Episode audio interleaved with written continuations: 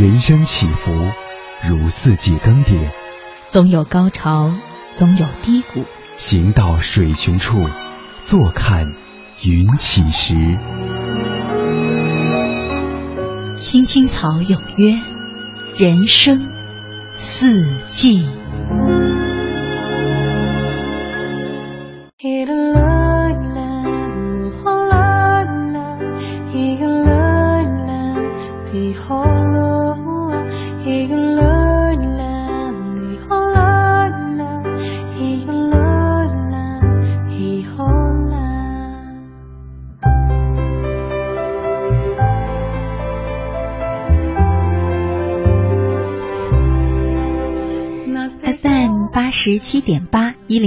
九 AM 一二一五，青青草有约，为你的心安一个家。收音机前的听众朋友们，草家的家人们，大家晚上好，欢迎准时走进由中央人民广播电台华夏之声为你带来的青青草有约。我是你的朋友乐西，在遥远的首都北京向你送去夜晚的问候。你在他乡还好吗？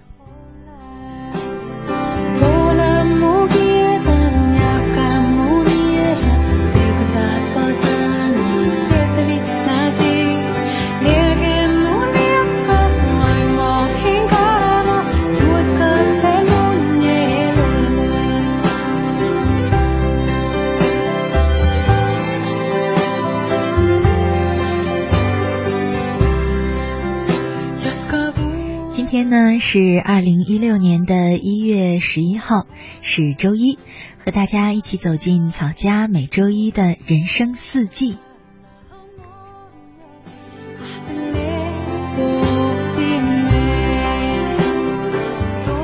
今天啊，我读到一个小故事，很有意思，是这样说的：台湾有一位很著名的作家去一所大学里演讲，演讲间歇收到了一封信。是一个小姑娘给的，粉红色的信封。当时他以为是一封情书，回到饭店打开一看，里面说：“我从小学的时候就开始看你写的文章，今天专门从别的城市坐火车过来看你。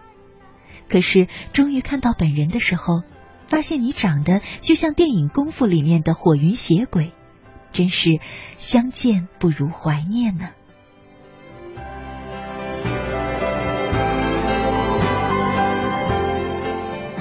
作家看到这样的话，难免有些懊恼，但他还是颇有自嘲精神的，把这个故事写成了文章。里面说，一个人的长相、出生是这个世界上最没有办法选择的事儿。我出生在台湾南部的一个小地方，那里的人都很穷，我家最穷，因为我家有十八个兄弟姐妹，我排行十二。如果写武侠小说，那可以把我写成林十二少。小时候我很少吃到饱，大约只有在过年的时候才能吃到饱。由于生长在很贫穷的地方，所以我知道很多东西是无法改变的。比如你出生在哪里，你的父母亲是谁，你的兄弟姐妹是谁，也包括你长成什么样子。我其实很想长得像刘德华。像金城武，但一些人在路上遇到我说我长得像达摩祖师。有朋友说，为了不让广大读者失望，不如你就去整个容吧。我言辞拒绝，整了容就会变得一文不值啊。朋友很好奇，问我为什么。我告诉他，你去超市里转一圈，就会发现，现在最贵最好的东西上面都有两个醒目的标签。一个是纯手工，世界上最好的东西是手工制造的，最好的汽车劳斯莱斯、法拉利都是用手工打造的，最好的手表典藏的一个手表上千万的那也是手工打造的，最好的信是手工写的，最好的情书也是，所以手工是很有价值的。还有一个标签是纯天然。世界上最有价值的东西都是纯天然的，加工之后就有了太重的雕琢之气，而且失去了独特的个性。所以我还是保持着父母给我纯手工制造的、纯天然的、最有价值的达摩祖师脸吧。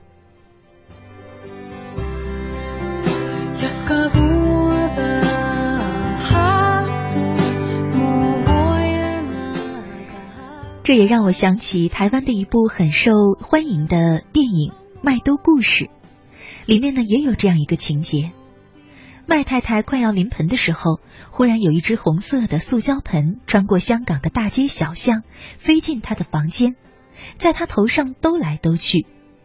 麦太太认定这是一种异象，于是赶紧对着塑胶盆许愿，脑海中同时浮现起即将诞生的儿子的面孔。麦太太说：“希望他很聪明，念书很棒。”塑胶盆对麦太太的愿望似乎没什么反应，于是他又向塑胶盆补充说：“或者是念书不好，但是很能干呢？又或者是很帅很帅，像周润发、梁朝伟那么帅。”塑胶盆仍然在转，一点答应的迹象也没有。麦太太一时心虚，急忙在塑胶盆落地之前许了最后一个愿：就算不聪明不帅也没关系，只要福星高照，一辈子走运，什么事儿都能逢凶化吉，那就好了。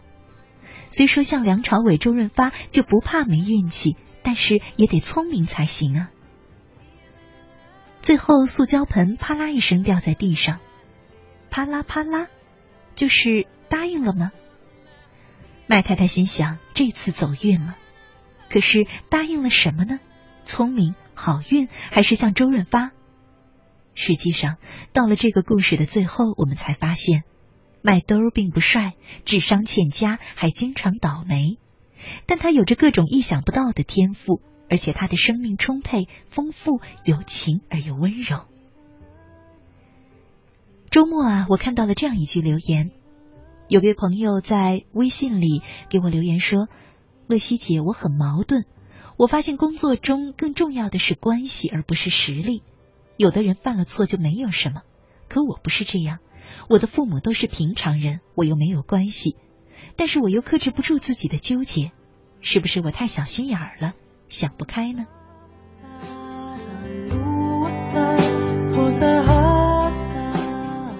长相，父母。智慧、财富、关系，也许你还记得，老师在进入新学期的时候，常常用来鼓励大家的一句话是这么说的：“现在大家都站在同一起跑线上，能不能跑得快，就看你自己了。”而实际上啊，当我们长大了，不再是孩子了，当我们经历了一些事情之后，可能会有个小声音在你心里问：“那么？”如果出发的时候，我们从来就不是在同一起跑线上呢？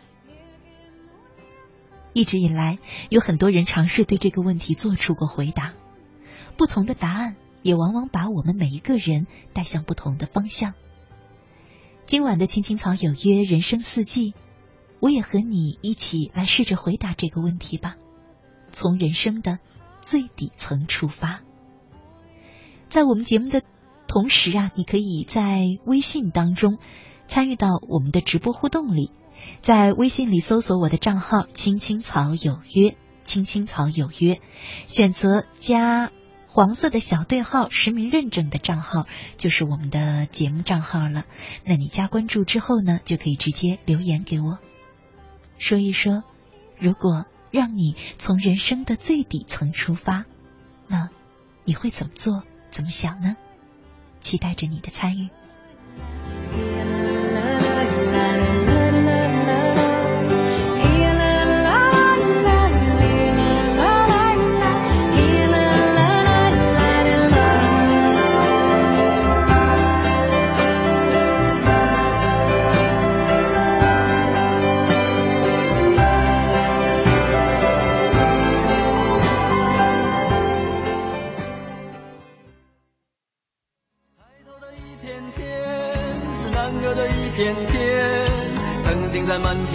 光下，做梦的少年，不知道天多高，不知道海多远，却发誓要带着你远走到海角天边。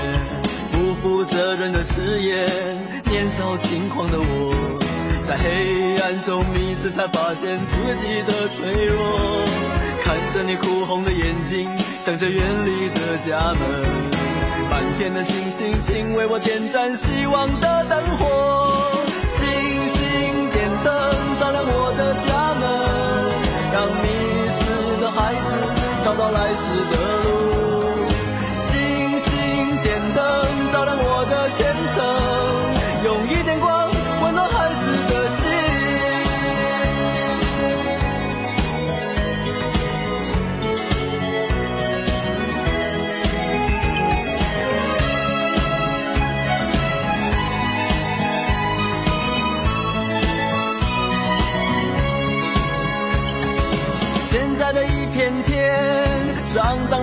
脏的一片天，星星在文明的天空里再也看不见。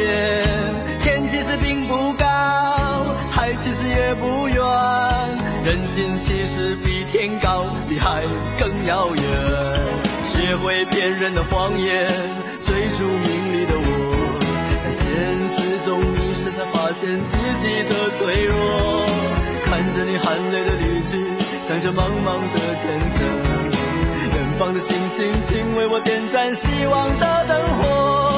星星点灯，照亮我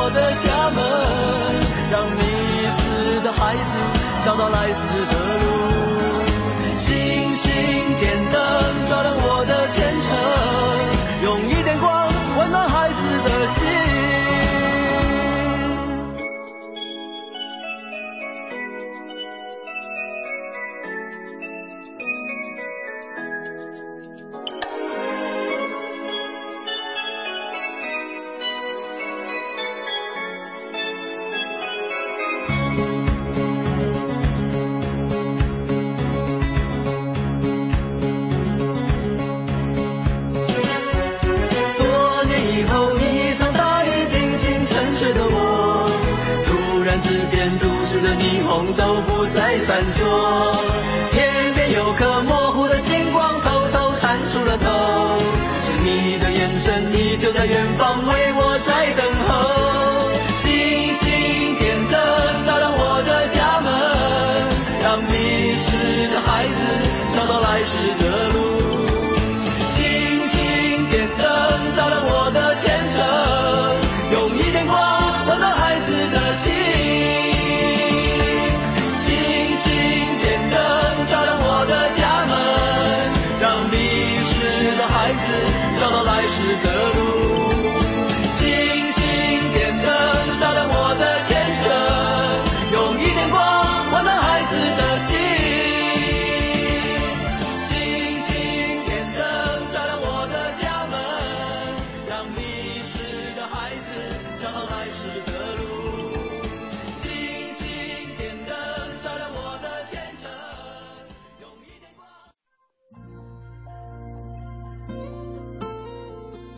许多年以来，都是这样一个人默默的走，不知起点，不问终点，没有可以停留的驿站。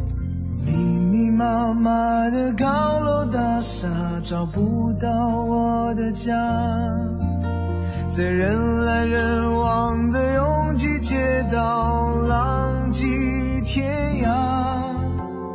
任淡淡的风穿过单薄的身体。岁月与年华都从脚下走过，只有身边扬起的尘土，为历尽的艰辛做最忠实的记录。给我一个小小的家，蜗牛的家，当风遮雨的地方，不必太大。青青草有约。在漂泊的岁月里，为你的心安一个家。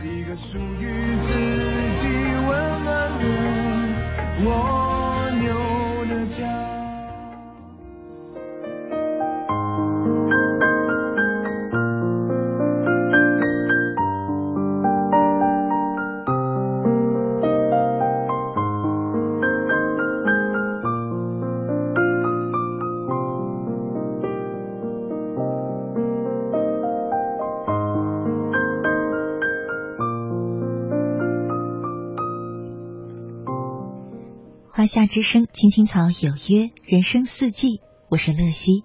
今晚和大家一块儿聊的话题是从人生的最底层出发。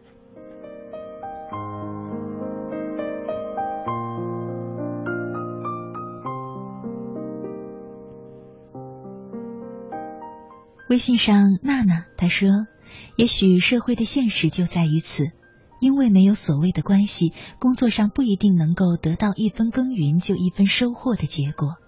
但是又有什么关系呢？别人的终究是别人，我们踏踏实实做自己的，从底层做起，学习一些别人没有学的东西。有一天，我们也可以自信的做自己喜欢的事儿。始终相信，因为年轻，没有什么不可以。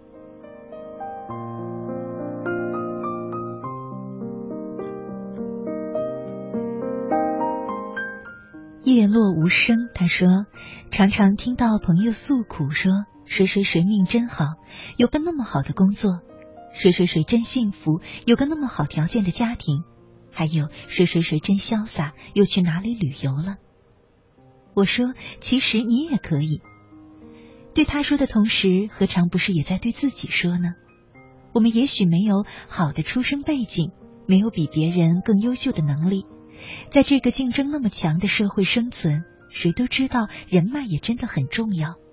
但是如果没有，我们可以从底层做起，做个最真实的人。没有别人有的，可我们还有自己有的，那颗真诚而又踏实的心，对生命的热爱，对亲人的爱护，对朋友的关心，懂得付出，总会有收获。亲爱的们，加油！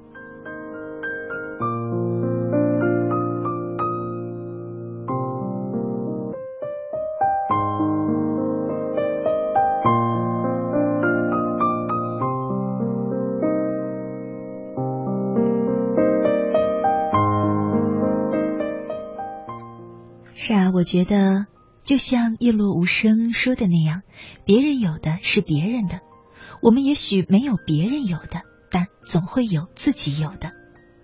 接下来的时间呢，送给大家一个故事：穷人的宝贝。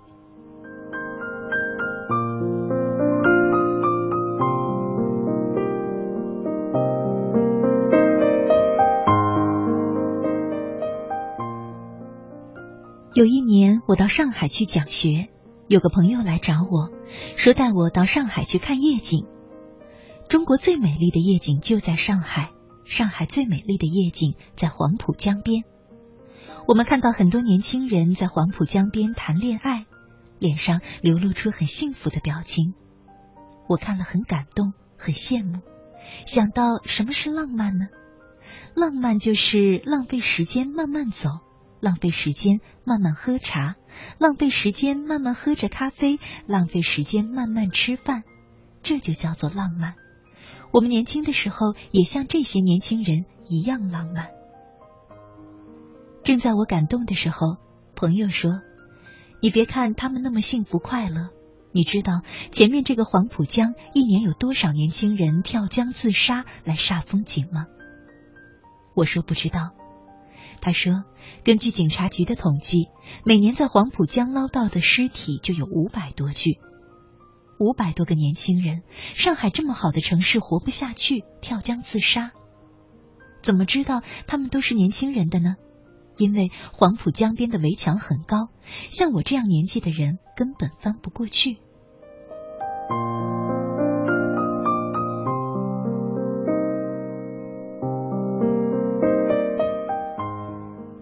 是啊，的确是这样。现在中国有很多的年轻人受不了挫折。去年年底有一个统计报告，全国去年一年有二十五万多人自杀，平均一分钟四十秒就有一个中国人活不下去自杀了。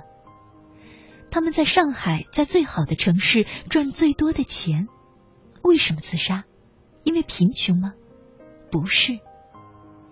十几年前，我曾经到陕北的一个小学校去，那个地方穷得不得了，在延川县。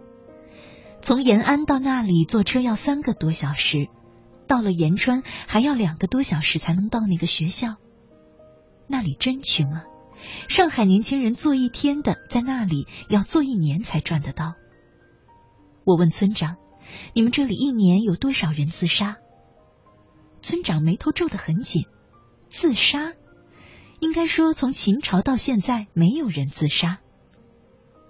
两千年，在陕北没有人自杀，为什么？他告诉我说，连活下去都没有时间，哪有时间自杀呀？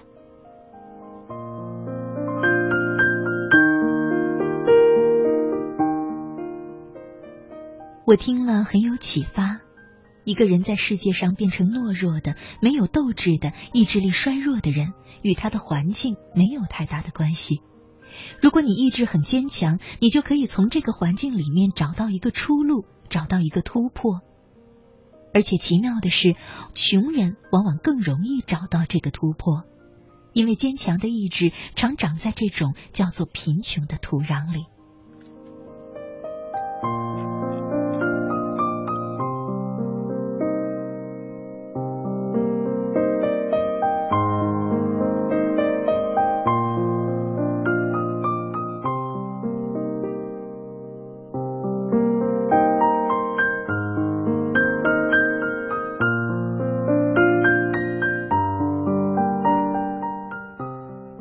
我小时候家里很穷，所以我知道穷人有什么宝贝。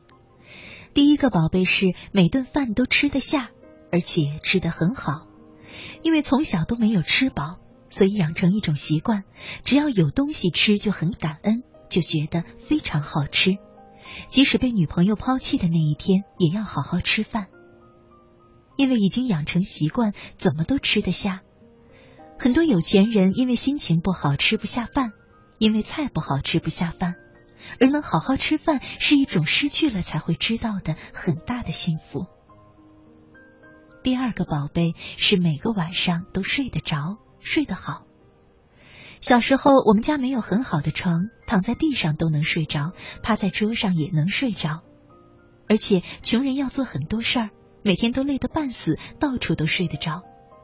不像有钱人常常睡不着觉，躺在床上要想哪一笔钱从瑞士汇到美国，哪一笔钱要从美国汇到新加坡，要吃安眠药才睡得着。可是那些汇来汇去的钱，永远买不到的是香甜的睡梦。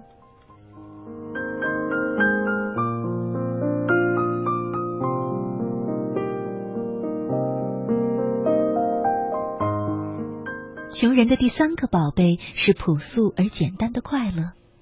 有钱人求婚可能要七克拉、十克拉的钻戒，那个另外的有钱人才会开心的笑。穷人只要写一张卡片就好了。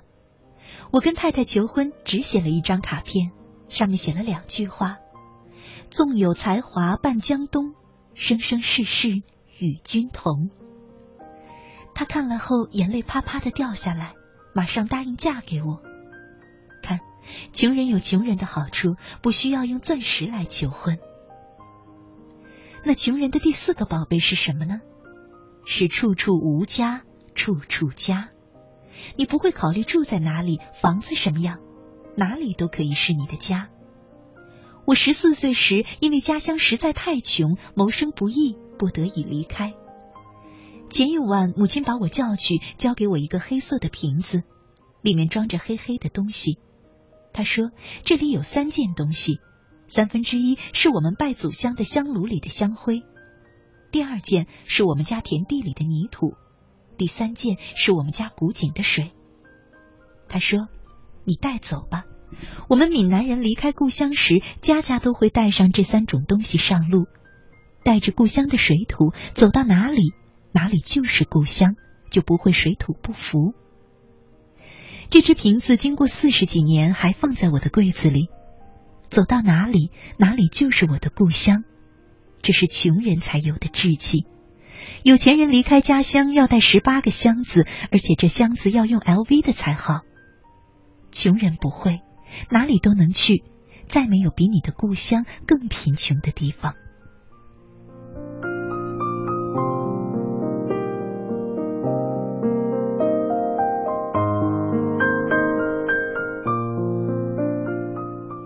穷人的第五个宝贝是不会害怕生命的转弯和改变。很多年轻人抱怨家里很穷，生活不如意，如果有个有钱的爸爸就好了。很可惜你没有，但是你的心是由自己决定的。贫苦家庭的父母往往都非常的努力，非常的勤劳，非常的诚实，兄弟姐妹感情也非常的好，一辈子都不停的向上努力，向上奋斗，这是多么宝贵的品质。有一次我去印尼演讲，在新加坡机场转机，因为旅客客满，当天晚上没有住进旅馆。我在新加坡机场要从晚上九点钟待到第二天的八点钟。机场工作人员对我说：“没关系，你可以在机场逛街。”我在机场的一楼看到的都是卖化妆品的，因为化妆品的利润最高，十块钱的东西可以卖到一千块。可是把这些香水拿来化验一下，会发现百分之九十五都是水，只有百分之五是香精，香精也都差不多，都是玫瑰花、百合花。为什么能卖到一千块呢？卖化妆品的人告诉我，在这个混乱的时代，你敢把价格标多高，你的价值就有多高。连卖化妆品的都懂得这个道理。我们为什么不给自己定下新的价值和新的价格？生命的幸福原来不在于人的环境、人的地位、人所能享受的物质，而在人的心灵如何与生活对应。当我们明白了什么样的生活才是有价值和有意义的，我们的生活就会变得快乐。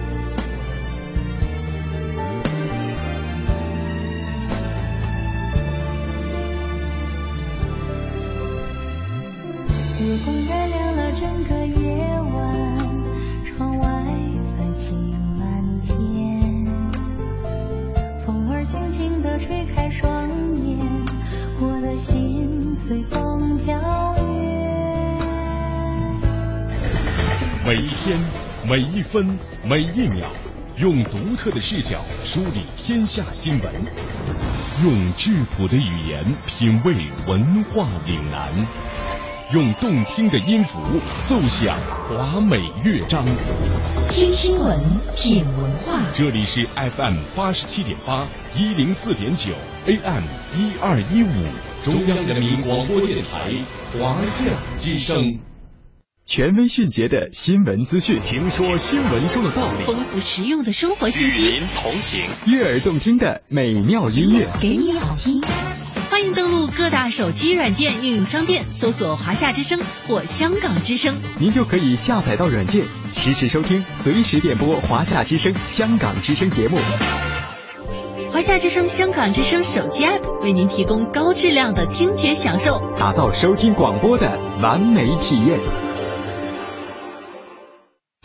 爸妈，快点儿！急什么呀？早点去可以多玩会儿呀。好，咱们去哪个游乐场啊？去个离家近的吧。不，去最大最好玩的。都不对，咱们得去最正规、最安全的。哇，太漂亮了！我要玩海盗船，还有过山车。宝贝，没到十四岁是不能坐过山车的。妈妈说的对。那我坐海盗船总行了吧？等会儿啊，我看看这里有没有安全合格证。行，去吧。宝贝儿，还记得爸爸教你的安全须知吗？记得，要听从工作人员指挥，不能把头、胳膊、腿伸到护栏外面。还有啊，千万别自己解开安全带。嗯，知道了。等一下，把你的帽子、钥匙都取下来，放妈妈这儿。真麻烦，我能去了吗？哎，别急啊，慢慢上。国家应急广播提醒您：安全乘坐游乐设施，谨防乐极生悲。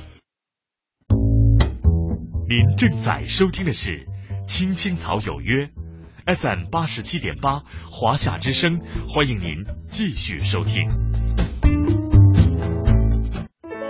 有一个孩子独自在外打拼，有成功的喜悦，也有更多奋斗的艰辛。可是，一直以来，在前进的道路中，面对困难，他始终选择微笑，去坚强面对。因为在他的背后有一个温暖的家。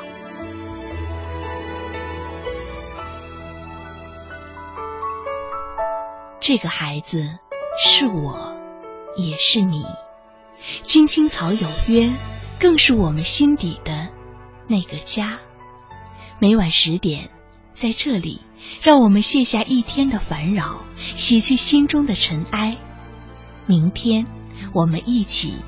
轻松启程。电话不停在吵，老板不停的闹，总逃不开工作表，做完了又来了，怎样也甩不掉。回家感觉真好，别管世俗纷扰。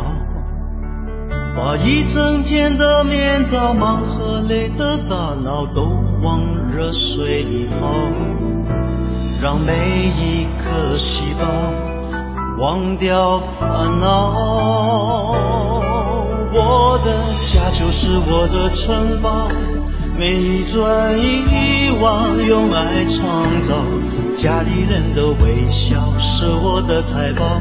能回家才知道自己真的重要，双手能为家人而粗糙，多么荣耀，那么骄傲。你为我把饭烧，我为你打扫，我回家的感觉实在真的太好。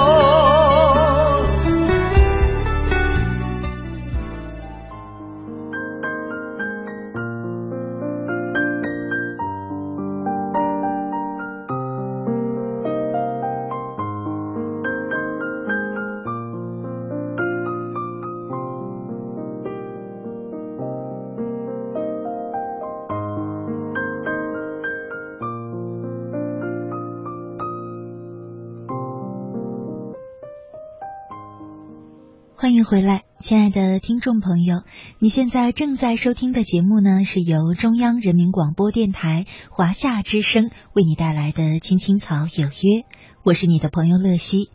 今天呢是周一，和大家一起走进的是草家每周一的人生四季。我们正在聊的话题是从人生的最底层出发。在我们节目进行的同时，你可以通过微信参与到我们的直播互动当中。在微信里搜索我的账号“青青草有约”，“青青草有约”，选择加黄色的小对号实名认证的，就是我们的官方账号。你加关注之后呢，就可以直接留言给我了。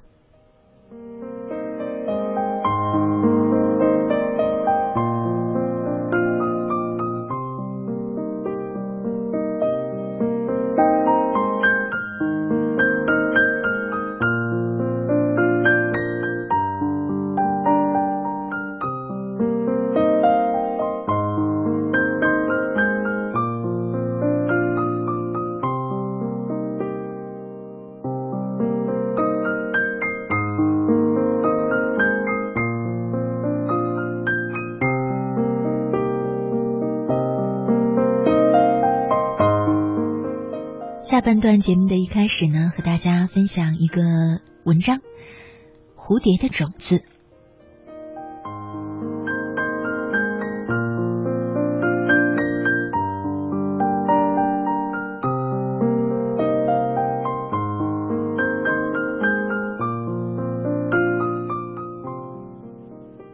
有一次看到一只蝴蝶从蛹变成蝶的过程，很感人。蝴蝶的翅膀本来是潮湿的，慢慢干燥，然后张开翅膀。那是一只非常美丽的凤蝶，飞起来在空中绕了一圈，优美极了。我很感动的想，这只蝴蝶并没有老师，没有人教它说你一变成蝴蝶就要飞翔。可是蝴蝶一张开翅膀就懂得飞翔。而且飞得那么美，蝴蝶会不会撞到墙壁呢？不会。人类经过很长的科学发展才懂得飞行，还会经常撞到山，经常摔下来。可是蝴蝶却不会摔下来，一出生就飞得特别好。所以蝴蝶有蝴蝶的种子，每个生命都有自己的种子。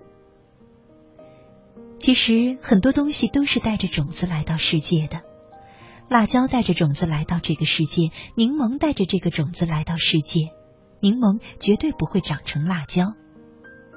我常说，一个人诞生就好像带着一粒种子来到这个世界，也就是李白讲的“天生我材必有用”。如果你没有用处，那是你还没有找到你的品质。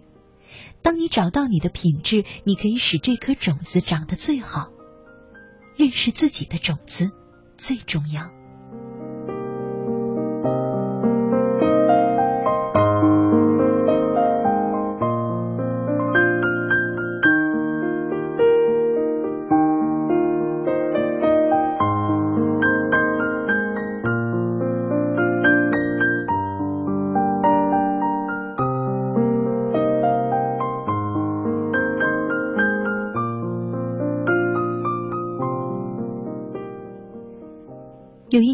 应邀去开一个教育会议。那时候我还很年轻。开会时发现，很多老先生、老太太都非常的有学问，每个人都发表了自己对教育的看法。最后轮到我，我站起来就说：“关于教育，我有两个观点，一个是好的孩子教不坏，二是坏的孩子教不好。”讲完后，好多教育专家都晕倒。那干嘛还谈教育啊？我说，好的孩子不是指成绩很好的孩子，而是认识到内在种子的孩子。他完全知道自己要干什么，所以爱迪生不用上学校也变成了发明大王。如果一个人不认识自己的种子，从小到大一直念到博士毕业，我们也可以说这是坏的孩子，并不是说他做了很多坏事，而是他不认识自己的种子，当然对这个世界就不能有太大的贡献。我常常发现，从人生最底层出发的人更有机会认识自己的种子，因为如果父亲非常有钱，孩子往往一定要继承家业，不可能去发展自己的兴趣、想法、意志，最后会跟随祖父、父亲的脚步走上一条普通的道路。这条道路不是自己的选择，生命虽然富足，但如果却并不舒展，那还会是你渴望的吗？如果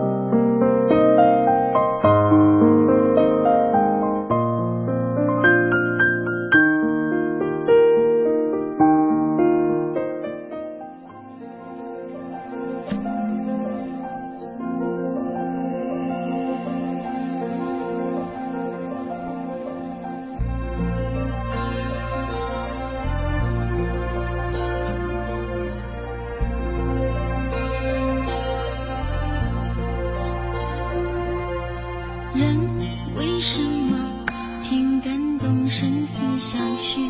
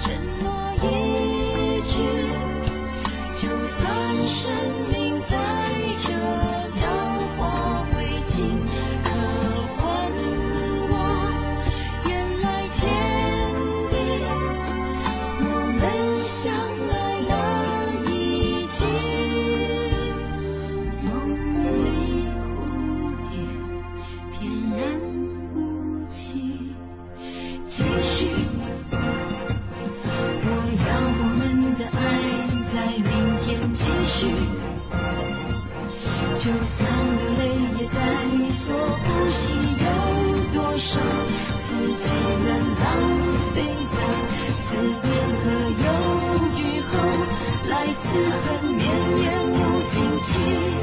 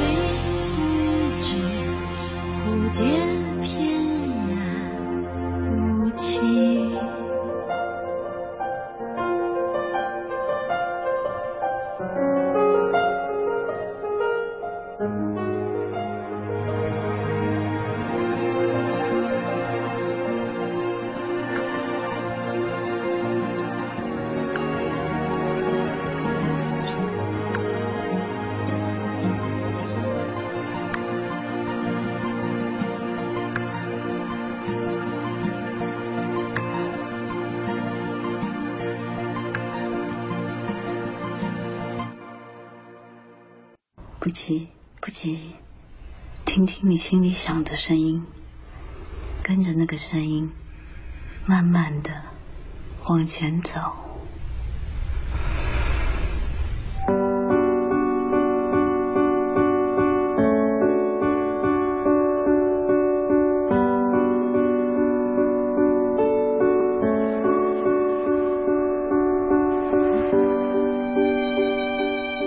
如今的你，还有梦想吗？你还在为梦想而努力吗？如果梦想注定无法实现，你还会坚持吗？我们一直以为自己对梦想的坚持很纯粹，即使无法实现，它也会潜藏在我们内心的深处。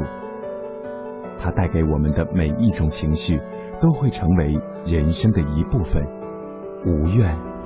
无悔，却不知道从哪一天开始，梦想并没有消失，它开始有些无关紧要，因为它追不上我们人生的脚步，它落在了人生队伍的后段。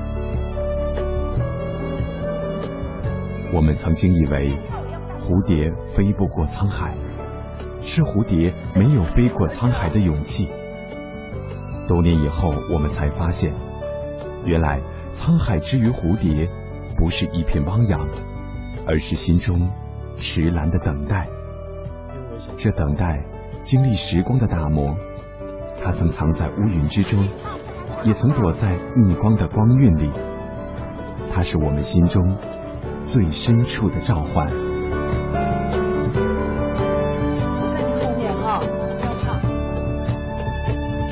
这一刻，悲颤的心有了一丝的活力。我一直朝着别人的方向飞，这次想要用我的方式飞翔一次。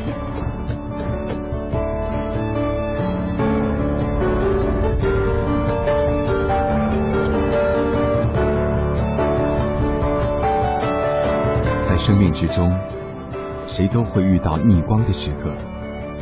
但是不要忘记，那不过是换了一个角度而已。在坚持梦想的路上，我们都该做到，即使逆光，也要飞翔。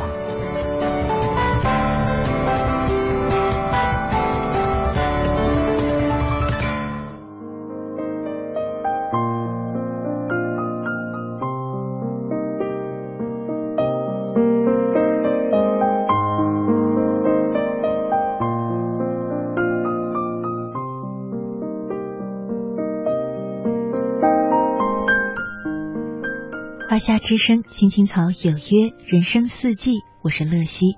今晚和大家一块儿聊的话题是从人生的最底层出发。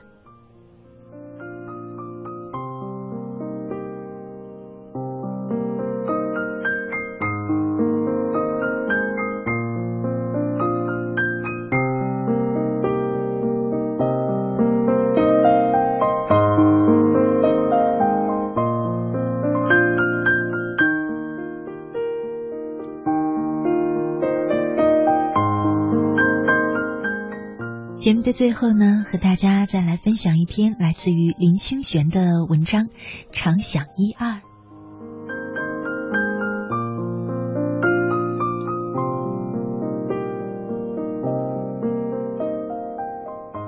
朋友买来纸笔砚台，请我提几个字，让他挂在新居客厅补壁。这使我感到有些为难，因为我自知字写的不好看。何况已经有很多年没写书法了。朋友说：“怕什么？挂你的字，我感到很光荣。我都不怕了，你怕什么呢？”我便在朋友面前展纸磨墨，写了四个字：“常想一二。”朋友说：“这是什么意思？”我说：“意思是说我字写的不好，你看到这幅字，请多多包涵。”多想一二件我的好处，就原谅我了。看到我玩笑的态度，朋友说：“讲正经的，到底是什么意思？”我说：“俗语说啊，人生不如意事十常八九，我们生命里面不如意的事占了绝大部分，因此活着本身就是痛苦的。但扣除八九成的不如意，至少还有一二成是如意的。”快乐的、欣慰的事情。我们如果要过快乐人生，就要常想那一二好事，这样就会感到庆幸，懂得珍惜，不致被八九成的不如意所打倒了。朋友听了非常欢喜，抱着常想一二回家去了。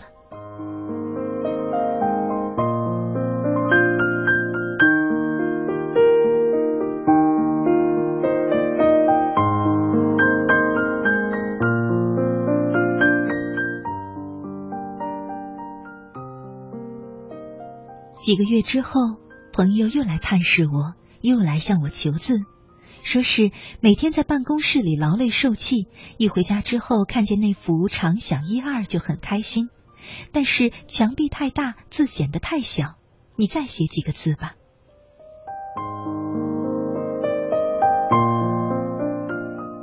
对于好朋友，我一向是有求必应，于是为了常想一二，写了个下联。不思八九，上面又写了“如意”作为横批，中间随手画了一幅写意的莲花。没想到过几个月，我再婚的消息披露报端，引起许多离奇的传说与流言的困扰。朋友有一天打电话来说，他正坐在客厅我写的字前面。他说：“想不出什么话来安慰你，念你自己写的字给你听。”常想一二。不思八九，事事如意。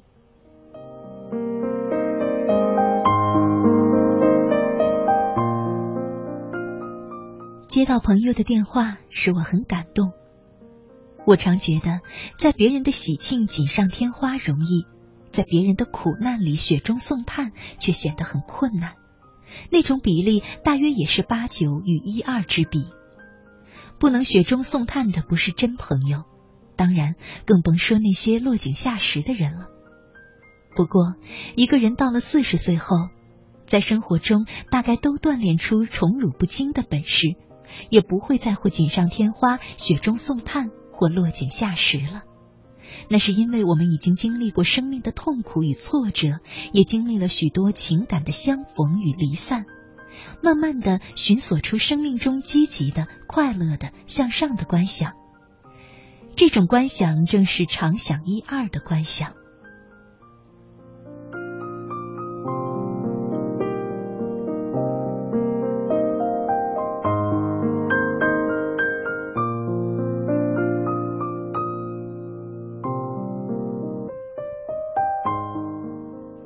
我从小喜欢阅读大人物的传记和回忆录，慢慢归纳出了一个公式：凡是大人物都是受苦受难的，他们的生命几乎就是人生不如意事十常八九的真实证言。但他们在面对苦难时，也都能保持正向的思考，能常想一二，最后他们超越苦难，苦难就化成生命中最肥沃的养料。是为了他们开启心中的莲花所准备的。使我深受感动的不是他们的苦难，因为苦难到处都有；使我感动的是他们面对苦难时的坚持、乐观与勇气。原来如意或不如意，并不是决定于人生的际遇，而是取决于思想的瞬间。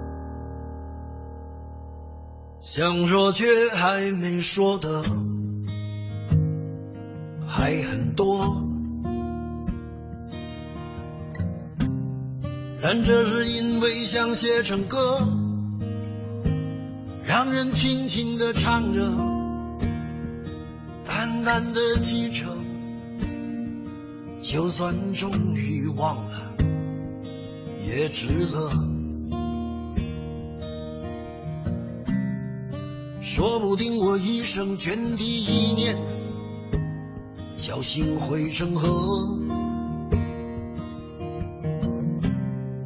然后我俩各自一端，望着大河弯弯，终于敢放胆，嬉皮笑脸面对人生的难。也许我们从未成熟，还没能晓得，就快要老了。尽管心里活着的还是那个年轻人，因为不安而频频回首，无知的索求，羞耻与求救，不知疲倦的翻越每一个山丘，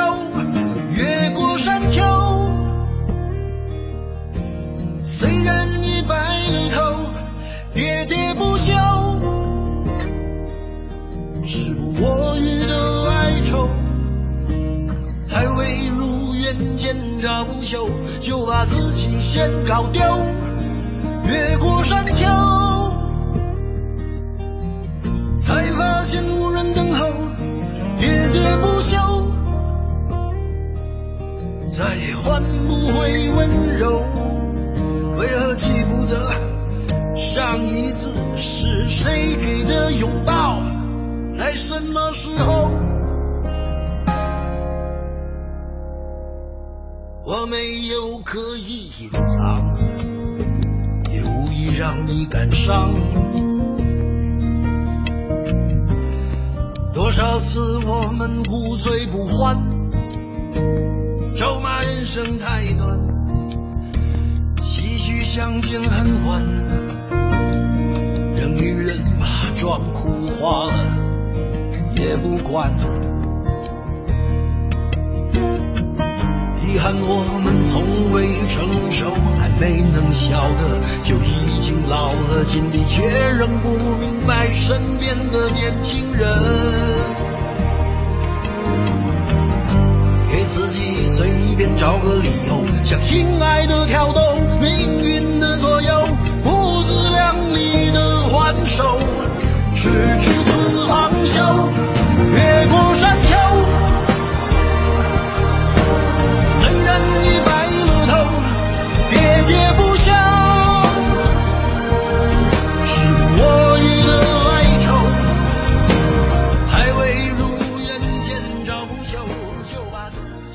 北京时间二十二点五十八分，今晚的《青青草有约》就要在这里和你说再见了。